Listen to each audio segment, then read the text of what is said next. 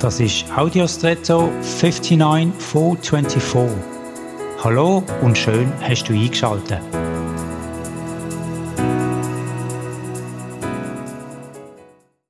Eine Kette besteht aus einzelnen Gliedern, die miteinander verbunden sind. Also die Summe der Glieder ist die Kette. Und man sagt ja, die Kette ist so stark wie das schwächste Glied. Es nützt also nichts, eine Kette aus enorm starken und unbrech- und unformbaren Gliedern zu haben, wenn nur eins davon schwach ist. An dieser Stelle wird die Kette bei zu hoher Belastung gerissen. In Familien ist das manchmal auch so. Da geht es allen gut und alle sind enorm leistungsfähig und konfliktfähig, bis auf ein einzelnes Familienmitglied. Und das wird dann nicht selten krank. Einfach weil die Belastung zu groß wird und so mag eine sonst intakt wirkende Familienkette dort rissen. Ich denke, man sagt nicht umsonst Familienmitglied.